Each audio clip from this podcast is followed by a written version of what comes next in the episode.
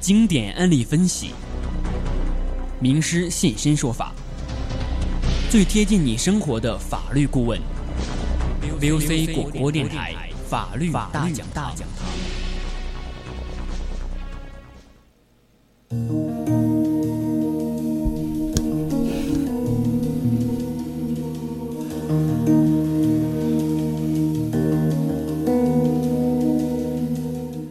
青春调频与您共享，这里是 FM 一零零校园之声 VOC 广播电台，欢迎听众朋友们收听今天的法律大讲堂，我是大鹏。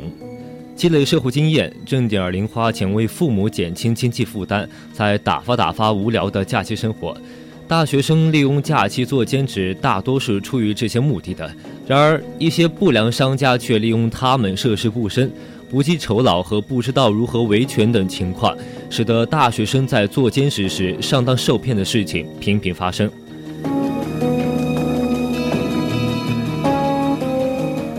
我们今天法律大讲堂的主题就是做兼职怎样防狼防骗。呃，喜欢这个主题的听众朋友们，可以通过我们的微信平台关注宜宾 VOC 一零零，也可以在 @VOC 广播电台在微博上给我们留言。当然也可以发送短信到零八三幺三五三零九六幺，当然也可以听我们的 QQ T 五三群和四群二七五幺三幺二九八来加入到我们的节目互动。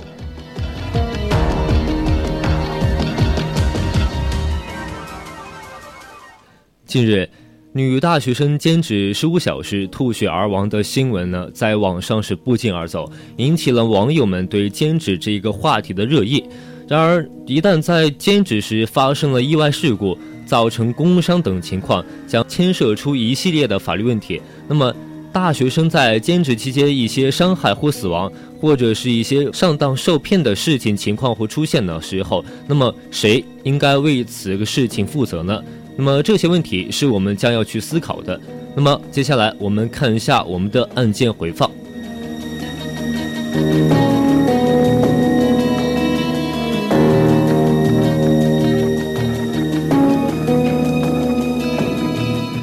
女大学生做兼职十五个小时吐血身亡，其妹妹今年是二十二岁了，是某大学工商管理专业的大三学生。在寒假期间，为了减轻家里面的负担，勤工俭学，在市里面的一家公司做兼职。由于工作的时间太长，每天都要工作十五个小时左右，在一月三十日晚的十二点多，她走出车间后不久就吐血而亡。另外，根据媒体所报道出的一张照片来看，死者曾经在一月十五日还有二十五分的时候，在个人社交网站上发布状态，连轴转十五个小时，头疼啊！在看到这个消息之后，有的网友认为兼职生也是劳动者，不应该超时工作这么久，公司应该负全责。当然，也有的网友认为，这名死者是学生，没有超时加班的意识。如果是劳动者，就不会让这种事情发生。那么，对于大学生在兼职的过程中死亡了，谁应该对此事负责呢？对此，应当引发我们什么样的思考呢？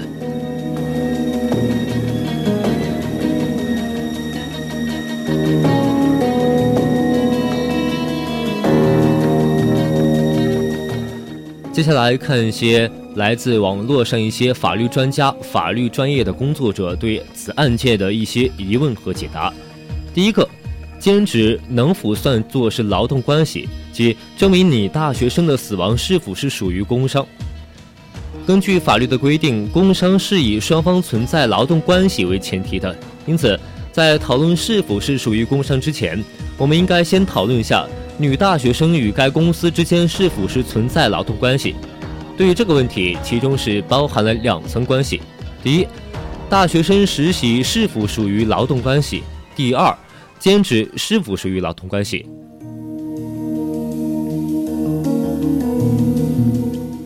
第一，大学生是否属于劳动关系？根据劳动保障部关于贯彻执行《中华人民共和国劳动法》的若干问题的意见里面第十二条规定。在校生利用业余时间来勤工俭学，不视为就业，未建立劳动关系，可以不签订劳动合同。虽然近期有地区出现过判例判定大学生实习生与实习单位之间存在着劳动关系，但这个只是个例。目前的主流观点还是倾向于大学生、实习生不属于劳动关系。那么再看第二个问题，兼职是否属于劳动关系呢？在法律上，原来并无兼职这一个说法，与其最为接近的概念，无非就是非权益制劳动关系。根据《劳动合同法》第六十八条的规定，非权益制用工是指以小时计酬为主，劳动者在同一用人单位，一般平均每日工作时间不超过四个小时，每周工作时间累计不超过二十四个小时的用工形式。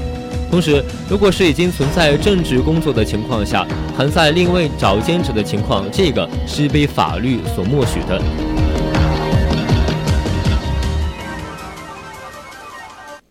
因为根据《劳动合同法》第三十九条第四款的规定，劳动者同时与他人用人单位建立劳动关系，对完成本单位的工作任务造成了严重影响的，或者是经过用人单位提出拒不改正的，用人单位可以解除劳动合同。由此看出，只要职工的第二份工作不影响本职工作的情况下，或者是在本职工作用人单位没有提出异议的情况下，也是可以从事兼职的。但是值得注意的一点就是，随着互联网的兴起，出现了越来越多的网络新兴行业，甚至是自雇行业，其中有些也被传统称为兼职。因此，兼职是否是属于劳动关系，不能一概而论。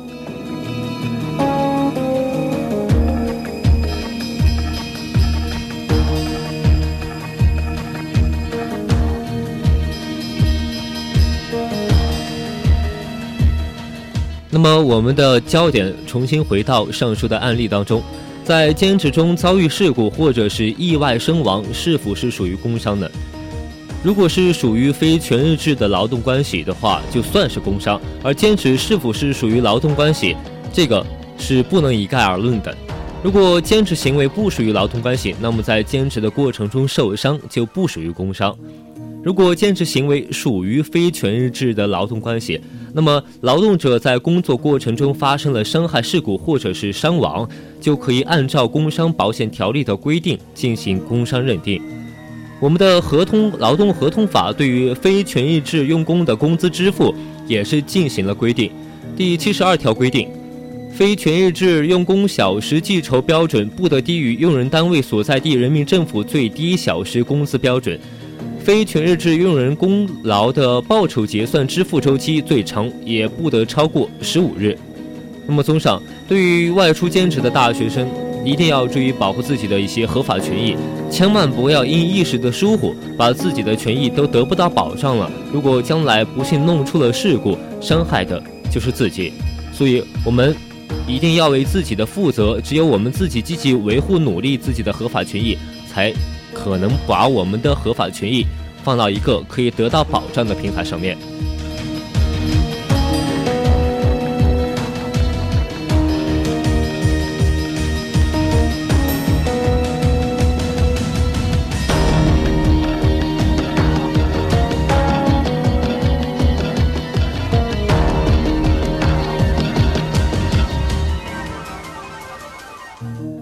我们前面提到的是一个。大学生在寒暑假利用休闲时间来打工赚钱的一个案例。那么，我接下来我们提到一个大学生在上学期间周末节假日的时候去做兼职的一个侵权问题的一个观察和研究。呃，现在大学生的兼职情况早已是一个普遍的现象了，尤其是从大一到大三的学生，总有出去闯一闯的冲动。看起来好像是既能赚钱，又有增加一些社会经验的一些作用，但实际上，除了少数成功的案例之外，坚持大学生遭受侵权的事件是屡见不鲜的，而维权之路往往又是艰难曲折，因此，大学生应当进行相规的相关的一些法律法规的一些风险防范知识的学习。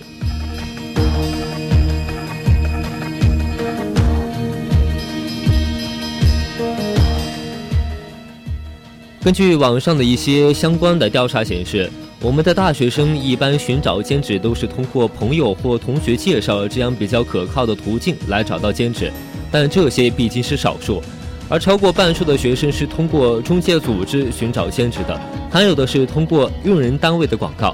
那么因此，参照用人单位的广告和通过中介组织是大学生获得兼职信息的最主要的来源。那么这些就可能带来一些潜在的风险。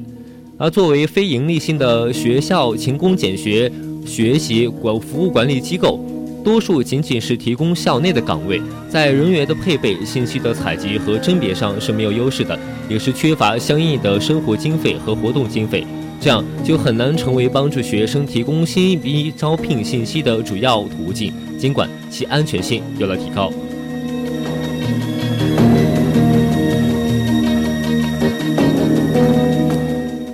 所以存在了一些潜在的风险。那么兼职当中的主要问题也是频频出现。事实上，在做过兼职的学生当中，多数都曾经遇到过不同种类的程度的侵权，包括对财产权和人身权的侵害，主要是来自用人单位和中介机构的侵害。其中呢，用人单位的侵权主要体现在拒付、少付或者延付报酬，或者是延长工作时间来侵犯个人隐私等一系列问题。那么，这个总的来说，就是因为大学生在校外社会上处于一个被动弱势的地位。兼职当中遇到的问题归结起来，大概是出于以下几个方面：第一个就是社会当中的中介组织、中介市场混乱无序，缺乏专门的法律法规来规范；第二个就是主要的问题是出在我们大学身上，缺乏专门的法律法规保护大学生的兼职权益。此方面，我国的法律还没有相应的完善起来。同时呢，高校在此面的指导方法是不科学，也是不合理，也是指导非常不足的，管理缺乏，所以才会导致一些大学生在此方面的知识认识上缺少，才会出现一些失足的情况。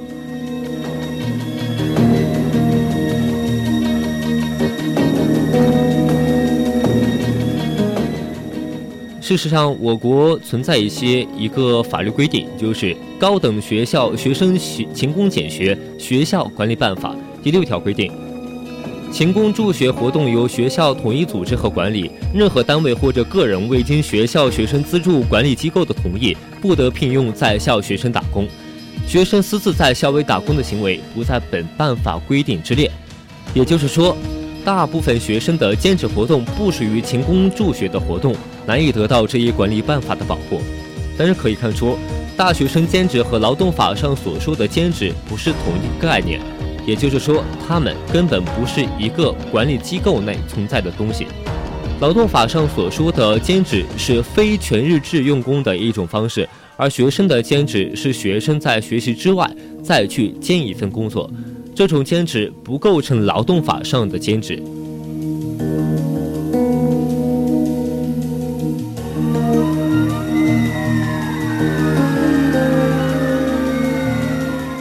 我国劳动部关于贯彻执行《中华人民共和国劳动法》的若干问题的意见第十二条有规定，在校学生利用业余时间勤工俭学，不视为就业，未建立劳动关系的，可以不签订劳动合同。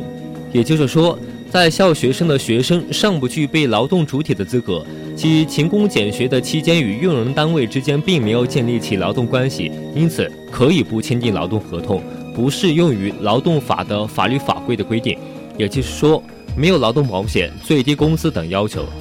于是，大多数用人单位不与兼职学生签订任何形式的劳动合同，同时也就规避了许多应尽的义务。首先，没有签订书面的劳动合同，出现问题时，学生难以维权。其次，用工单位任意规定试用期，反而不能用劳动合同法中非全日制用工的试用期的规定加以约束。然后，用人单位不属于劳动关系为由来规避为兼职学生缴纳工伤保险的费用。肯德基、麦当劳涉嫌非法用工的事件当中，坚持大学生是否应该纳入劳动法规法律的保障体系，这就引起了广泛的争论。而这条条条款款被相关的商家援引为作为没有执行最低工资标准的理由，也是受到了格外的关注。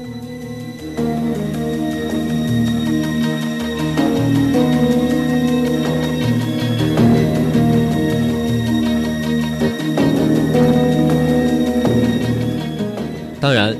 既然上有政策，那么就下有对策。全日制学生的组织管理是归于学校的，因而很难获得劳动者的身份。如何对兼职大学生加以劳动保护法？学界是出了一些相关的政策举措。这方面，北京市的做法是值得各市省市的见解的。在两千年，北京市有关部门联合颁发了关于北京地区普通高校学校学生勤工俭学活动的规定。对校外开展勤工俭学的活动的学生，统一印发了《北京高校学生勤工俭学工作证》。校外用人单位聘用勤工俭学学生，必须向学校提供法人资格证书副本和相关的证明文件，经过学校勤工俭学管理机构的同意，并在其指导下，可以办理聘用手续。那么，学生、学校和单方三位的一个必须签订的《北京高校勤工俭学活动协议书》。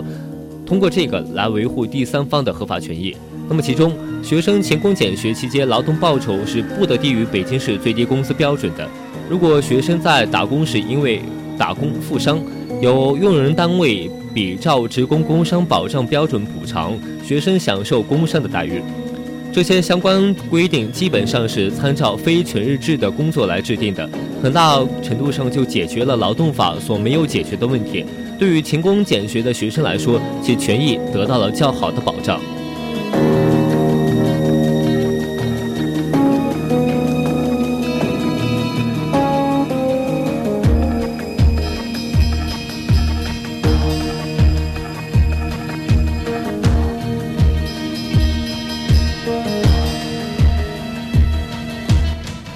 缓解经济和就业压力，积累一些社会的工作经验，使得校外兼职的对大学生来说有一定的必要性。越来越多的大学生投入了社会这个大兼职市场，在不同的用人单位从事兼职活动，在增加自己收入来源的同时，也丰富了一些社会的实践经验。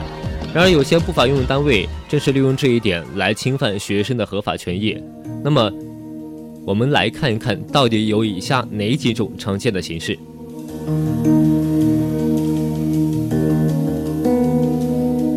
第一个，用人单位不合理的克扣工资。我们来看一则案例：某在校大学生小高和同学给长城宽带做兼职时发传单，从上午十一点开始就一直发到了下午三点多钟。但是发完传单以后，工作人员却没有履行之前的承诺给他们结算工资。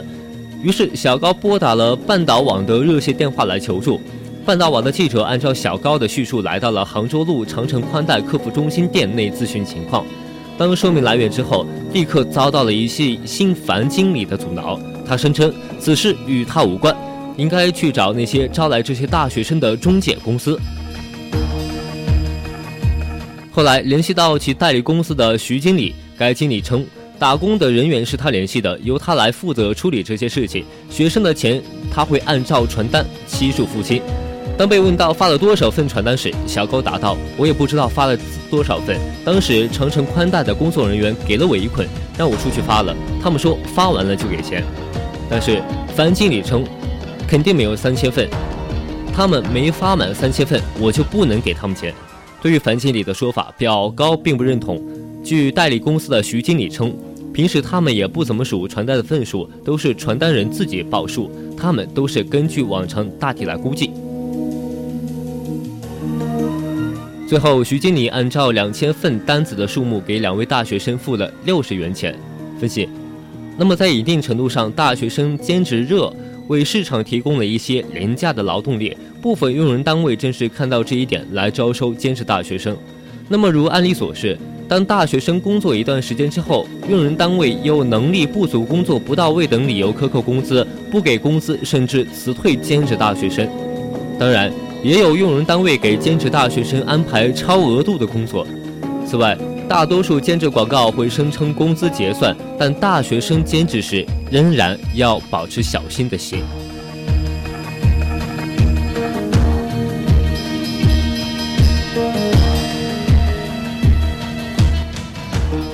好，在这里就要给广大的兼职大学生支个招了：大学生在从事兼职活动之前和在用人单位谈判时。一定要明确对方的工作内容、工作时间和工作报酬数量和支付。税前还是税后等重要的事项，最好是可以和用人单位签订合同。即使没有签订合同，也要一定要保存一些比较可靠有效的工作证据，比如说录音、工作中形成的资料、双方来往的通讯记录等等。这样一旦发现了雇佣劳动力那一方有侵权、违约，或者是强迫自己从事违法行为时，可以通过媒体法律来更好的维护自己的权益。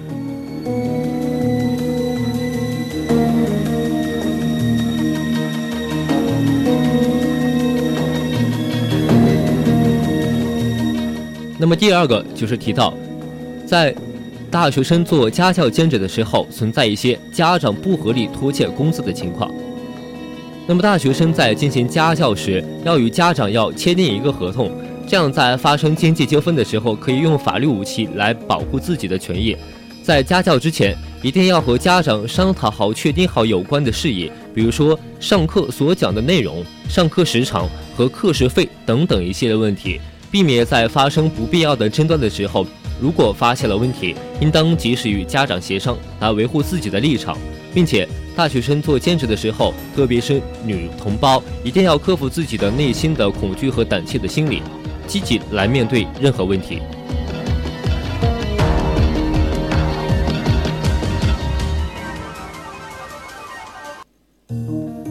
作为大学生，出门在外要接触社会，也要了解社会，积累社会经验是非常有必要的。做兼职是一个很好的途径，一来可以锻炼自己，提高自己的能力；二来也可以多多少少减轻家里的一些负担，更能够体会到父母的一些辛苦和不易，对我们将来毕业找工作也是非常有帮助的。这里想说，在兼职途中积累经验、获取金钱的时候。一定要维护自己的合法权益，当然，自己的方式一定要合法，而且一定要大胆，不要怕惹事，也不要怕碰事。出了事情，一定要积极的面对，采用合法合理的途径和方式。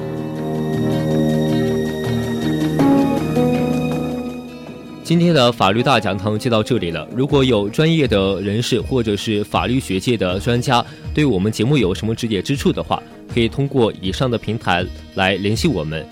我们这期的法律大讲堂就到这里了，我们下期再见。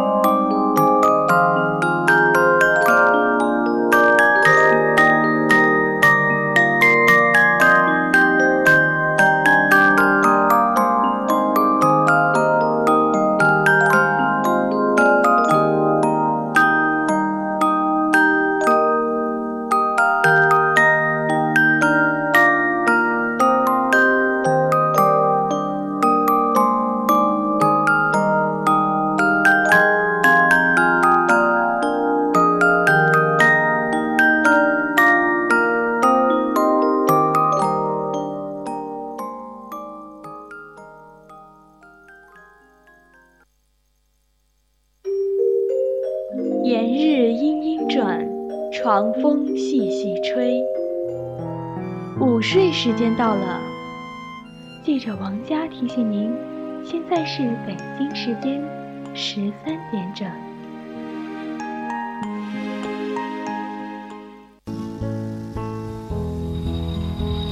去年这个时候，我来过这儿，一年三千六百万次心跳，有几个场景你还记忆犹新？每一天好像和昨天一样，每一年却又好像跟去年不一样。翻过的书，走过的路，遇到的人，构筑成我越来越丰满的世界。二零一七年伊始，又是一个全新的起点。FM 一零零 VOC 广播电台，陪你一起努力成为心中最完。